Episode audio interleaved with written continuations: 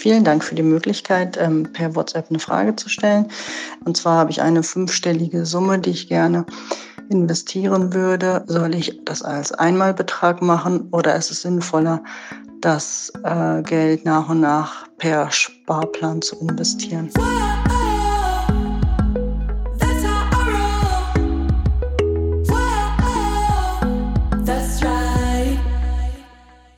Salut, ihr Money Pennies. Eine neue Folge Money Call wartet auf euch. Was ist der Money Call? Ziemlich einfach. Ihr schickt mir eure Fragen per WhatsApp Sprachnachricht und ich beantworte sie dann im Podcast.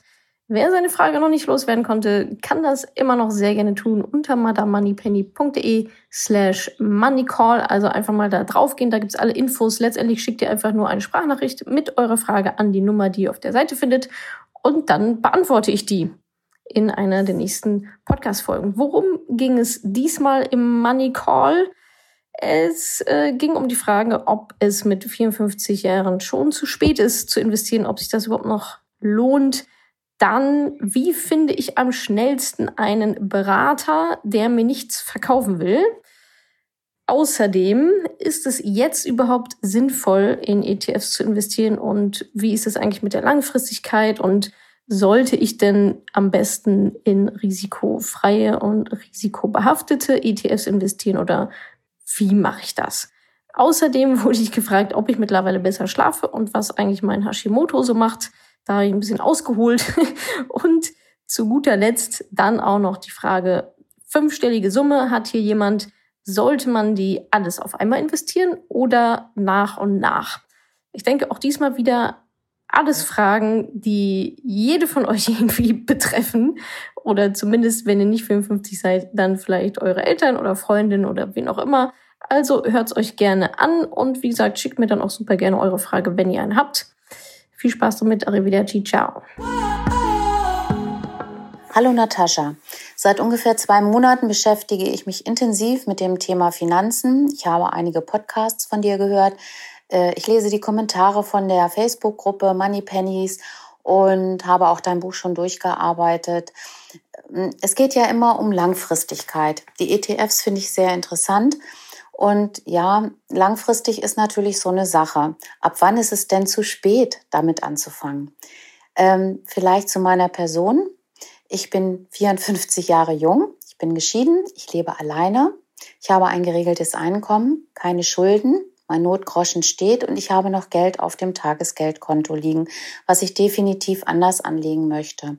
Mein Ziel ist es, wenn ich in Rente gehe mit etwa 65, also in elf Jahren, noch ein zusätzliches kleines passives Einkommen zu generieren. Die Frage ist also, weil alle Kommentare eigentlich immer auf, ich finde, jüngere Frauen abzielen, sind diese elf Jahre ausreichend? Und ja, natürlich, die Corona-Krise macht mich zusätzlich ein bisschen unsicher. Ich würde mich über Tipps von dir sehr freuen. Und hier kommen viele liebe Grüße von Heidi. Danke für deine Frage, liebe Heidi. Ich glaube, das beschäftigt ganz viele Frauen da draußen, die ja keine 18 mehr sind, war. Ähm, und aber dazu kann ich nur sagen, das ist eigentlich recht einfach. Also du sagst, du bist 54 Jahre alt. Ich kann dir sagen, meine älteste Teilnehmerin im Mentoring-Programm war 63.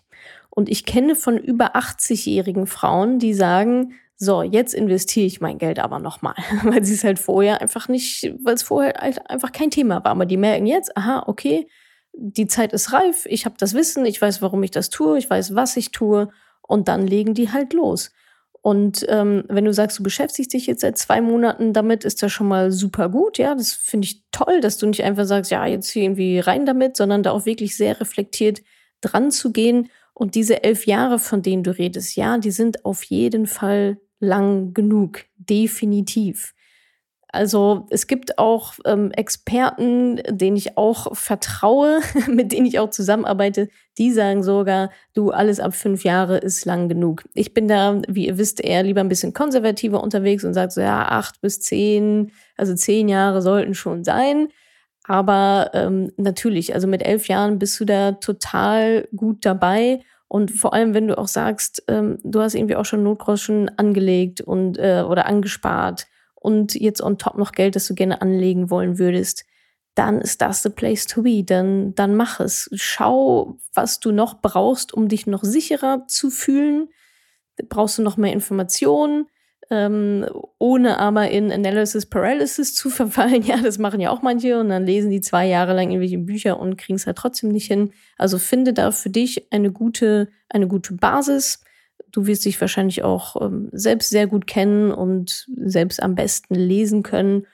Und dann, ähm, ja, hau rein. Es ist überhaupt nicht zu spät mit 54 Jahren und du hast noch genug Zeit, auch Krisen auszusitzen. Du sagst ja auch, Corona-Krise macht dir, macht dir ein bisschen Angst. Das ist auch gut, ja. Krisen gehören dazu und Krisen sind auch in dem Moment dann erstmal nicht schön. Also deswegen ist es super, dass das jetzt so viele von euch auch mitnehmen, auch vielleicht gerade am Anfang ihrer Anlegerin-Karriere. Das sind so Momente und Gefühle, darauf könnt ihr euch dann schon mal einstellen, dass die noch, noch ein paar Mal wiederkommen in den nächsten x Jahren. Aber ansonsten rein von deinem Alter her spricht überhaupt nichts dagegen, ähm, jetzt in ETFs zu investieren, sobald du dich ready dafür fühlst. Ich kann dir natürlich auch sehr gerne anbieten, es wird Anfang 2020 auch natürlich wieder ein Mentoring-Programm geben von und mit mir.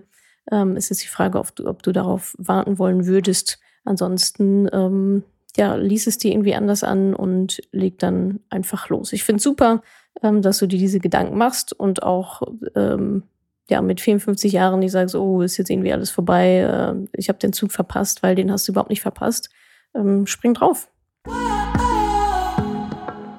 Ich würde gerne wissen, wie ich am schnellsten den besten Broker bzw. Finanzberater finden kann, dem ich vertrauen kann, der mir nicht irgendwas verkaufen will, ja, weil ich den Anfang nicht finde. Deswegen wäre das, würde ich sagen, der erste Schritt. Und ich brauche da unbedingt eine Hilfestellung. Ich weiß nicht, wo ich anfangen soll. Tja, wie finde ich einen Berater, am schnellsten einen Berater, der mir nichts verkaufen will? Berater wollen dir immer was verkaufen. So ist es halt. Ich will dir auch was verkaufen. Ich will auch gerne, dass du meine Bücher liest oder irgendwie meinen Podcast hörst oder so so ist es dann halt, ja. Aber deswegen sage ich auch, also Unabhängigkeit kommt davon und auch finanzielle Unabhängigkeit im Endeffekt kommt davon, dass du selber weißt, was du tust. Diese ganzen Berater, die werden nicht da sein, wenn du in Rente gehst. Die werden nicht da sein, wenn irgendwann irgendwas passiert. Du wirst da sein und du wirst mit deinen Entscheidungen leben müssen, die du dann damals gefällt hast, auf wessen Rat auch immer, das ist dem Berater ziemlich egal. Ja, es geht um dich, es geht um dein Leben. Und jetzt am schnellsten einen Berater finden, der dir nichts verkaufen will, ist vollkommen unmöglich. Den gibt es einfach nicht. Das ist sein Job. Sein Job ist, dir etwas zu verkaufen. Zumindest mal seine Stunden oder halt eben gewisse Produkte. Und ja, es gibt sicherlich auch äh, Berater, die da unabhängiger sind. Das sind zum Beispiel solche Honorarberater. Ja, da kennt ihr wahrscheinlich mittlerweile auch Ingo vom Maiwerk, mit dem ich auch ähm, da sehr eng zusammenarbeite. Meiner Meinung nach ist immer noch alles, was mit Versicherung zu tun hat. Ja, okay, gib das ab an einen Honorarberater. Die Verträge, die checkt keiner, die sollte auch nicht checken und finde da jemanden, den du vertraust. Also, wie gesagt, kannst nicht oft genug sagen. Also, Ingo von Maiwerk ist oder generell die Jungs von Maiwerk sind da meine Präferenz. Wenn es jetzt darum geht, Geld anzulegen, ähm, dann äh, kannst du das super gut selber machen. In der Zeit, in der du jetzt wahrscheinlich schon Berater recherchierst oder die vielleicht jetzt auch schon vom Zeitpunkt, in dem du mir die Frage gestellt hast, bis jetzt, bis du die Antwort bekommst, hättest du lange schon äh, zwei, drei Bücher lesen können oder irgendeinen Kurs machen oder irgendein Seminar besuchen oder sonst irgendwas. Also die Grundsatzentscheidung, die du für dich treffen musst, ist, möchtest du deine Finanzen in die Hände von anderen geben oder möchtest du es selbst machen? Ähm, welchen Weg ich da favorisiere und für sinnvoller und ich sag mal emanzipierter natürlich halte, ist sicherlich der letztere.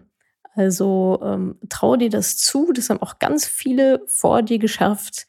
Das ist am Anfang für jeden sind das böhmische Dörfer, aber ich kann dir sagen, danach wirst du dich unglaublich gut fühlen und unglaublich kraftvoll und unglaublich selbstbewusst. Und das ist natürlich ein Effekt, den du nicht hast, wenn dir dein Berater wieder alles vorkaut. Und das ist ja auch der Grund, warum ich das hier auch mache, weil es eben nicht nur um Finanzen geht, sondern es geht um die Entwicklung deiner Persönlichkeit, deine persönliche Weiterentwicklung zu sehen, boah, das kann ich schaffen.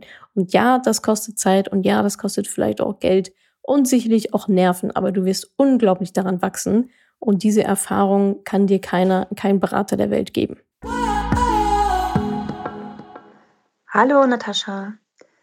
Endlich habe ich mich auch entschieden, mehr zu sparen und äh, weniger zu konsumieren. Als Sparanfänger hier meine Frage zu deinem Podcast.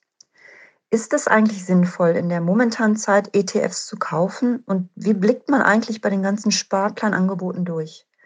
Machen ETFs nur Sinn, wenn man wirklich über einen langen Zeitraum investiert, also so mindestens zehn Jahre? Oder lohnt sich die Art des Sparens eigentlich immer? Außerdem würde ich gerne einen Teil in sicherheitsorientierte und den anderen Teil in ertragsorientierte ETFs anlegen. Auch hier meine Frage, ob du das für sinnvoll hältst. Ich danke dir. Viele Grüße, Nicole. Liebe Nicole, danke für deine Fragen. Erstmal herzlich willkommen an Bord. Super, dass du dich jetzt auch mit deinen Finanzen beschäftigst und auch sparst und weniger konsumierst. Da scheint ja dann auch ein, ja, ein Wechsel in Prioritäten stattgefunden zu haben. Das ist schon mal ähm, sehr cool auf jeden Fall für deine finanzielle Zukunft. Genau, und jetzt zu deinen Fragen. Ist es sinnvoll, jetzt in der momentanen Lage in ETFs zu investieren? Ähm, ja, es ist immer sinnvoll, in ETFs zu investieren, wenn du die momentane Lage meinst, wenn du damit meinst, die Corona-Krise, die ja stand heute, ich nehme das jetzt gerade am 13. Juni auf, ähm, die ja ja, wenn man sich die Kurse so anguckt, eigentlich schon wieder vorbei ist. da muss man dann natürlich sehen, wie sich das in den nächsten Wochen und Monaten entwickelt. Ähm, jetzt ist krachend runtergegangen, aber ziemlich schnell auch wieder hoch. Ähm, das kann natürlich auch eine krasse Überreaktion sein. Man, man weiß, wie ihr wisst, man weiß es nicht. Aber von daher, eben weil man es nicht weiß, ist der richtige Zeitpunkt immer jetzt. Ja, im Rückspiegel ist immer so wunderschön zu sehen jetzt, wann der Tiefpunkt des Crashes war. Aber als wir am Tiefpunkt des Crashes waren, wusste das halt niemand. Da wusste niemand, geht's morgen hoch oder geht's morgen runter. Von daher, ähm, ja, rückblicken gibt es den perfekten Zeitpunkt, in die Zukunft schauend aber nicht, weil niemand weiß, wann er ist. Und Krisen kann man sicherlich auch dafür nutzen, relativ günstig an Anlageprodukte zu kommen, günstig Aktien zu kaufen, günstig ETFs zu kaufen wenn man vielleicht auch schon ein bisschen was gespart hat. Was jetzt nicht heißt, spart euer Geld bis zur nächsten Krise. Das würde ich auf gar keinen Fall empfehlen. Es gibt auch genug Leute, die seit, die vor, bevor diese Krise jetzt kam, sicherlich fünf Jahre oder so gewartet haben, oh, wann kommt denn endlich die nächste Krise? Und in der Zeit haben alle anderen richtig gutes Vermögen aufgebaut. Also es ist sinnvoll, jetzt in ETFs zu investieren. Ja, es ist immer sinnvoll, jetzt und heute in ETFs zu investieren. Selbst wenn es nochmal runtergeht, es wird auch wieder hochgehen. Also Geld vermehren macht immer Sinn und du hattest auch die Langfristigkeit angesprochen. Klar, je länger, desto besser. Ja, wenn ihr schon, wenn eure Eltern schon für euch was angelegt hätten, bevor ihr geboren worden werdet, wäre das das absolute Optimum. Das ist wahrscheinlich bei sehr wenigen von uns der Fall. Von daher äh, lohnt es sich auch immer und es lohnt sich auch ähm, ab ich sag mal, auch weniger Jahren als jetzt 30 Jahre. Also du hattest gesagt, 10 Jahre, genau, das ist immer so meine Marke, die ich sage. Das heißt, das sage ich aber hauptsächlich auch, ähm, damit die Menschen auch sich darauf einstellen. Eigentlich müsste ich sagen 30 Jahre. Einfach nur fürs Mindset. Das ist eine langfristige Anlage. Es ist nicht irgendwie Kryptowährung rein, raus, Millionär. So, das, das funktioniert nicht. Aber darum geht es mir, ne? euch dafür zu sensibilisieren, dass dies ja eine lange Anlagezeit hat, dass Anlegen auch ein Zeitthema ist und damit ihr auch einfach dabei bleibt. Wer jetzt sagt, oh, ich will aber irgendwie nur acht Jahre investieren, ja, tu es trotzdem. Im Endeffekt ist ja auch die Frage, was ist denn die Alternative? Das jetzt acht Jahre auf dem Tagesgeldkonto rumliegen zu lassen, ist natürlich auch vollkommener Quatsch. Es geht eher darum zu sagen, okay, also Schulden abbauen, bitte investiert nie Geld, was euch selber nicht gehört oder was auch eigentlich woanders hin sollte, nämlich in euren Schuldenabbau und investiert kein Geld, das ihr an einem festen Tag X auf jeden Fall braucht. Ja, wenn ihr jetzt sagt, okay, wir haben hier irgendwie noch eine Rate fürs Haus oder was, keine Ahnung, und in zwei Jahren ist so und so viel Geld fällig. Das heißt, ich packe das jetzt mein ETF, hoffe, dass es sich verdoppelt und dann wird schon gut gehen. Das bitte auf gar keinen Fall tun. Alles andere könnt ihr natürlich gerne machen. Ja, also man weiß ja auch nie. Ihr könnt auch sagen, ja, ich will jetzt eigentlich investieren mit einem Horizont von 15 Jahren und nach sieben Jahren merkt ihr, oh, eigentlich brauche ich die Kohle jetzt doch. Dann waren es halt nur sieben Jahre. Ist ja auch vollkommen in Ordnung. Das Leben kommt ja manchmal dazwischen. ich finde, solche Entscheidungen kann man immer sehr gut treffen anhand der Frage, was ist die Alternative? Und wenn die Alternative ist, Konsum rauskloppen und oder aufs Tagesgeldkonto legen, das hat nichts mit Vermögensaufbau zu tun. Wenn euer Ziel ist, Vermögen aufzubauen, dann müsst ihr euer Geld investieren. Anders geschieht Vermögensaufbau nicht. Abgesehen von unternehmerischen Tätigkeiten vielleicht. Aber das ist das, was es dann zu tun gilt. Und wie gesagt, je länger, desto besser, aber auch kürzere Zeiträume sind, voll, Zeiträume sind vollkommen in Ordnung. Und wenn du sagst, ähm, du möchtest investieren in ertragreiche ETFs und ein bisschen äh, sicherheitsbedachtere ETFs, das ist ja genau das Prinzip des Weltportfolios beispielsweise oder wahrscheinlich auch jeden Portfolios. Gibt ja auch noch ein paar andere, zu sagen, okay, jetzt mache ich irgendwie, was ist meine Ratio? 80-20 oder wie auch immer oder 70-30 oder 60-40. Das ist meine Risikobereitschaft und anhand derer solltest du natürlich investieren. Das ist aber der Schritt davor. Und dann suchst du natürlich ETFs raus, die das abbilden. Das ist jetzt nicht so super mega easy, nicht so super intuitiv. Da müsstest du dir schon noch ein bisschen was anlesen. Steht aber auch alles auf meinem Blog, in meinen Büchern, meinen Kursen und so weiter machen wir auch gemeinsam die Risikobereitschaft und daraus ergibt sich dann, wenn du die Risikobereitschaft hast, daraus ergibt sich dein Portfolio ganz automatisch. Das kannst du dir vorstellen wie so eine Schablone, ja, das Portfolio, Weltportfolio beispielsweise, da steht, das ist so, wie es ist, das ist so festgelegt von Wissenschaftlern, die sagen, das und das hier ist das beste Portfolio. Und dann kippst du eigentlich nur deine Risikobereitschaft da rein. Und dann purzeln automatisch die Assetklassen raus, beispielsweise eben eher risikoreich oder eher risikolos. Und dann bekommst du auch direkt die Verteilung raus, wie das bei dir sein sollte, um dein Risiko abzubilden, 70, 30, 80, 20, whatever. Und anhand dessen, was dir da ausgespuckt wird, investierst du dann eben ähm, dein Geld so aufgeteilt. Und so bildest du dann dein Risiko ab. Und sicherlich, es sei denn, dein Risiko ist 100 Prozent, dann nicht, aber in allen anderen Fällen ist ein eher risikoloses Investment, wie zum Beispiel in Staatsanleihen oder äh, auch einfach ein Tagesgeldkonto, sicherlich immer ein Teil von solchen Portfolios.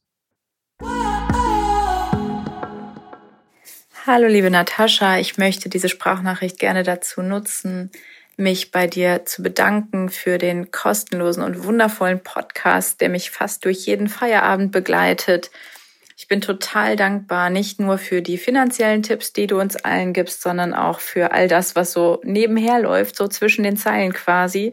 Ich liebe deine Lebenseinstellung und finde mich so oft wieder in Einstellungen zur Kleidung, äh, zur Umwelt, zu Spenden und so weiter. Und ähm, ja, fühle mich einfach dann darin bestärkt auch, dass ich so denken und handeln darf, wie ich es tue. Genau, und weil du mir so ans Herz gewachsen bist, habe ich zwei persönliche Fragen, nämlich ob du inzwischen besser schläfst und ähm, was deine Hashimoto-Thyreoiditis macht, ob die mittlerweile auch gut eingestellt ist. Ganz liebe Grüße aus Borken nach Berlin. Bis dann. Tschüss. Na, das war ja mal eine sehr, sehr schöne Nachricht. Vielen, vielen Dank. Du hast deinen Namen gar nicht gesagt. Jetzt weiß ich nur, dass du aus Borken kommst. Also vielen Dank, liebe Borkenerin. In Borken war ich tatsächlich auch schon mal. Da musste ich mal hin, das ist ja Nordrhein-Westfalen, da musste ich mal hin. Ich glaube, zum Sport, irgendwas, irgendwas war da, ein Spiel oder so.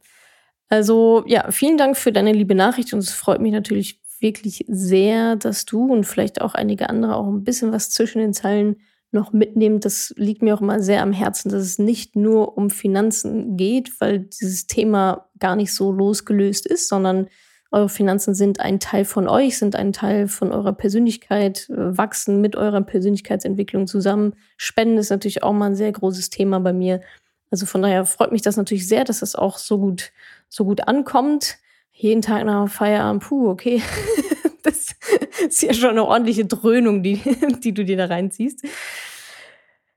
Also zu den Fragen. Schlaf. Ja, genau. Also wer das nicht mitbekommen hat, ich ähm, habe versucht, meinen Schlaf deutlich zu verbessern, habe einige Sachen gemacht. Es gibt dazu auch einen Blogartikel ähm, von Neues Bett gekauft hin zu äh, ja, Essensplan optimiert und nicht mehr nach 18 Uhr gegessen und viel früher ins Bett gegangen und ähm, andere Lichter und Pflanzen und sowas alles ausprobiert. Und ich kann sagen, dass ich tatsächlich, es hat wirklich eine Weile gedauert, Aber ich kann sagen, dass ich wirklich ähm, besser oder erholsamer schlafe. Ich glaube, ich könnte immer noch ein bisschen mehr schlafen. Aber wer sich erinnert, mein Thema, mein ganz großes Thema war ja REM-Schlaf. Mir ist aufgefallen, dass ich irgendwie gar nicht träume nachts. Also nicht, dass ich mich einfach nur nicht daran erinnern kann. Das war vielleicht auch mal der Fall. Aber grundsätzlich ja, konnte ich mich an überhaupt gar keinen Traum der letzten Monate oder vielleicht sogar noch länger erinnern. Und tatsächlich ist es jetzt so, dass ich wieder träume und auch ganz gut schlafe. Ich schlafe auch schnell ein und ja, manchmal bin ich dann noch ein bisschen müde morgens. Aber ansonsten denke ich, hat sich da schon ein bisschen was getan. Ich fühle mich damit ganz gut mit diesen Änderungen, die ich gemacht habe. Muss aber auch sagen, dass ich denke, dass es einen ganz, ganz großen Teil damit zu tun hat, dass ich meine Ernährung radikal geändert habe. Das ist jetzt auch nochmal, das ja, geht quasi auch mit deiner zweiten Frage zum Thema ähm, Hashimoto einher. Ähm, Hashimoto, ja, jein. Du meinst wahrscheinlich, ob ich schulmedizinisch gut eingestellt bin. Nein, das nicht. Ich habe das ähm, auch nicht großartig weiter verfolgt, muss ich sagen. Äh, ich habe da nicht so den Glauben in die Schulmedizin, muss ich gestehen sondern ich denke schon auch, das, was der Körper ähm, ja, produziert, kann auch wieder wegmachen. Von daher bin ich da eigentlich eher gerade auf dem Trip, meinen Körper einfach sehr, sehr gut zu pflegen und mit dem einfach sehr, sehr anders umzugehen als in den letzten Jahren. Und dann mal gucken, wie weit ich damit komme weil meine Werte waren jetzt auch nicht so, so mega krass. Das ist jetzt nichts, was ich anderen Menschen empfehle. Ja, wenn ihr zum Arzt gehen wollt und äh, ihr da Medikamente äh, bekommt und die helfen euch, dann macht das auf jeden Fall. Ich probiere jetzt erstmal einen anderen Weg aus, was nicht heißt, dass ich nicht doch dann hinterher bei der Schulmedizin landen könnte oder eine Kombination fahre. Aber jetzt probiere es quasi erstmal selber. Da ähm, dazu werde ich auch im Quartalsbericht von Q2 2020 einiges erzählen. Ich weiß jetzt gerade nicht genau, wann diese Folge, die ich jetzt hier gerade aufnehme, erscheint. Ich würde mal denken, wahrscheinlich eher nach dem Quartalsbericht. Das heißt, hört euch gerne den Quartalsbericht an. Da erzähle ich, werde ich auch noch ganz viel darüber erzählen. Er ist nämlich noch nicht aufgenommen. Werde ich auch noch ganz viel ähm, darüber erzählen, über Autoimmunkrankheiten und Ernährung und so weiter und so fort. Also ja, ich merke aber trotzdem, wie gut es mir tut, dass ich auch besser schlafe. Also mal ganz kurzen Abriss zu geben, ähm, um mich da jetzt nicht zu krass auf die Folter zu spannen. Also Ernährungsumstellung, was meine ich damit? Ich hatte Anfang des Jahres schon mal ein bisschen was geändert ähm, und jetzt nochmal radikaler geändert, dass ich auf ganz viele entzündungsfördernde und darmschädigende, potenziell darmschädigende Lebensmittel verzichte und einfach mal gucke, wie es mir damit geht ich hatte das in einem anderen Quartalsbericht schon mal erwähnt. Das ist das AIP-Autoimmunprotokoll. Ich hatte dazu euch auch den Blog Hashimoto und Co. Ähm, .de empfohlen und da geht es darum, auf, wie gesagt, gewisse Dinge zu verzichten eine Zeit lang. Bei mir ist das, ähm, nicht bei mir ist das, sondern das ist das Konzept und wenn es ein funktionierendes Konzept gibt, sollte man daran auch nichts ändern. Gluten, also kein Getreide, welcher Art auch immer, also einfach kein Gluten. Gluten wird, das wird mit so vielen Krankheiten in Verbindung gebracht, gerade mit Darmdurchlässigkeit. Es ist ein ganz, ganz heißer Kandidat dafür zu sorgen, dass ähm, unser Darm durchlässig wird und so dann bestimmte Partikel in unsere Blutlaufbahn geraten, die da nicht hin sollen. So entstehen höchstwahrscheinlich auch Autoimmunerkrankungen. Kein Gluten, kein Zucker, Alkohol keine Hülsenfrüchte, kein Soja, keine Samen. Ähm, ja, ich glaube, das ist es so. Ach so, ja, und keine Nachtschattengewächse. Was mir als absoluter Kartoffelfan, der sich die letzten 30 Jahre eigentlich nur von Kartoffeln ernährt hat, ziemlich weh tut. Äh, Nachtschattengewächse dazu gehören ähm, Tomaten, Auberginen, Kartoffeln und noch so ein paar andere Sachen. Aber ja, das ist so, jetzt fragen sich alle, oh, aber was isst sie denn dann den ganzen Tag? Ja, alles andere. Gemüse, Fisch, Obst, coole Kräuter, Salate, ich esse wirklich, also ich esse aktuell auch wirklich sehr viel, muss ich sagen, dadurch, dass ich mich so sehr damit beschäftige. Ähm, und ja, man kann auch AIP-konforme Sachen backen und ich habe einen Kürbiskuchen gemacht und ich mache Energy Balls und ich fermentiere mein eigenes, mein eigenes China-Kohl, der wird dann zu Kimchi und so weiter und so fort. Ähm, aber da will ich jetzt nicht zu tief reingehen. Der Bogen war ja eigentlich ähm, Schlaf, dass ich eine ganz große Parallele zu meiner Ernährungsumstellung Und diese ganze Autoimmunkrankheitsgeschichte, das hat das eigentlich angestoßen. Und ja, da würde ich mal gucken, wie weit ich damit komme und euch dann natürlich bei Gelegenheit, wenn es was zu berichten gibt, auch mit im Loop halten. Also vielen, vielen Dank nochmal für deine, ähm, ja, auch, dass du da an mich denkst und ähm, dass du mir diese Fragen gestellt hast auf sehr persönlicher Ebene. Das finde ich immer besonders erfrischend und ganz liebe Grüße nach Borken. Morgen, Natascha. Vielen Dank für die Möglichkeit, ähm, per WhatsApp eine Frage zu stellen. Ich hoffe, sie wird beantwortet, weil sie mich die ganze Zeit umtreibt und daran hindert, ähm, ein Depot zu öffnen. Und zwar habe ich eine fünfstellige Summe, die ich gerne investieren würde. Ich stelle mir aber die Frage, soll ich das als Einmalbetrag machen oder ist es sinnvoller, das äh, Geld nach und nach per Sparplan zu investieren? Vielen Dank für hoffentlich eine baldige Antwort und einen schönen Sonntag noch. Soll ich eine fünfstellige Summe einmal investieren oder nach und nach? Das ist, glaube ich, eine der häufigsten Fragen, die ich bekomme, unabhängig mal von der Größe der Geldsumme. Alles auf einmal investieren oder nach und nach. Eigentlich ist es relativ schnuppe. Die Hauptsache ist, du investierst es. Die Gedanken, die natürlich dahinter stehen, ist, wann ist der richtige Zeitpunkt? Also der hauptsächlich eine Gedanke. Wann ist der richtige Zeitpunkt? Soll ich jetzt alles investieren, weil jetzt der perfekte Zeitpunkt ist?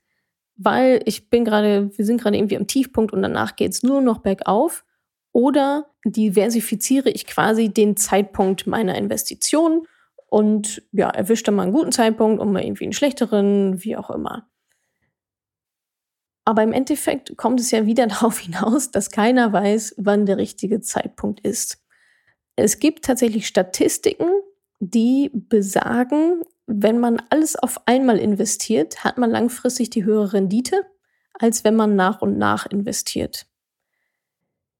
Ich bin allerdings auch muss ich sagen, Fan von nach und nach, denn was man nicht unterschätzen darf und was in diesen Statistiken natürlich nie eine Rolle spielt, die gucken sich nur die Rendite an, aber nicht eure Emotionen und Psyche. Ich habe mich in der Vergangenheit immer sehr viel wohler gefühlt, wenn ich peu à peu Stück für Stück investiert habe. Natürlich ist dann dabei auch der Gedanke, wenn man dann zurückblickt und sagt, ach, hätte ich doch mal alles an dem Tag investiert, dann wäre ich jetzt irgendwie schon viel weiter. Nützt aber nichts, weil wusste man an dem Tag nicht. Wir können ja nur mit den Informationen Entscheidungen treffen, die wir jetzt gerade haben. Und wie die Kurse morgen stehen werden, weiß eben keiner. Niemand hat diese Informationen. Von daher würde ich sagen, tu es, wie du dich damit am besten fühlst. Gerade wenn du sagst, oh, das ist meine erste Investition, ich habe nicht meine erste Investition alles auf einmal reingemacht, das kann ich euch sagen. Und ich war schon ziemlich gut informiert und hatte, hatte da schon so mein, äh, mein Kram zusammen.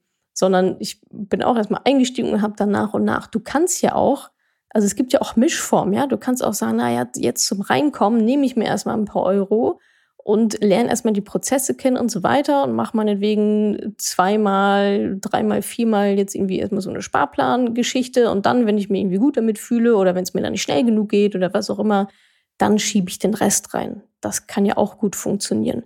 Wenn wir jetzt darüber reden, nach und nach eine fünfstellige Summe, ja, ist jetzt die Frage, sind es 10 oder 90.000? Ich würde es jetzt dann aber auch nicht zu krass splitten. Ne? Also du musst ja schon sehen, und so entstehen ja auch diese Statistiken. Alles, was du nicht investierst, kann auch nicht für dich arbeiten. So, wenn du alles auf einmal investierst, dann arbeitet das Geld direkt für dich.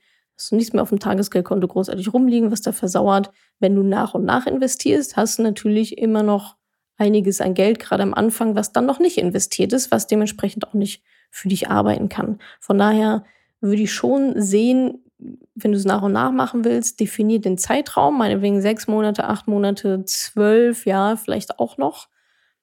Alles darüber ähm, würde dann wahrscheinlich wirklich zu lange dauern, bis du dann die Summe komplett investiert hast. Also vielleicht überlegst du dir, cool, ich mache irgendwie Sparplan über sechs Monate und dann ist irgendwie alles drin. Oder du guckst erstmal die ersten Monate und schiebst dann den Rest auch rein. Oder sagst, pff, Heidi Ho, ist mir alles irgendwie ziemlich egal. Hauptsache, Hauptsache ich kann Haken machen und das Geld ist investiert, dann machst du alles auf einmal.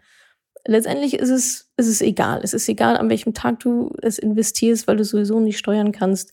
Wenn du dich bereit fühlst, dann mach es, mach es so, wie es sich für dich auch einfach gut anfühlt, wie du damit äh, gut auch leben kannst und auch schlafen kannst. Und dann passt das schon.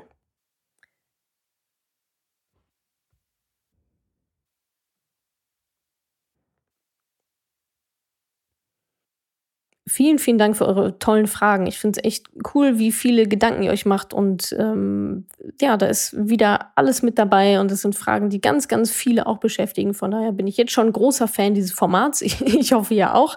Und wenn ihr auch, auch eure Frage loswerden wollt, dann geht doch mal auf madamoneypenny.de slash moneycall. Da seht ihr dann die WhatsApp-Nummer. Einfach Sprachnachricht auf, aufnehmen, an diese Nummer per WhatsApp schicken. Und dann beantworte ich eure Frage in einer der nächsten Podcast-Folgen. Vielen, vielen Dank, habt einen schönen Tag und bis bald.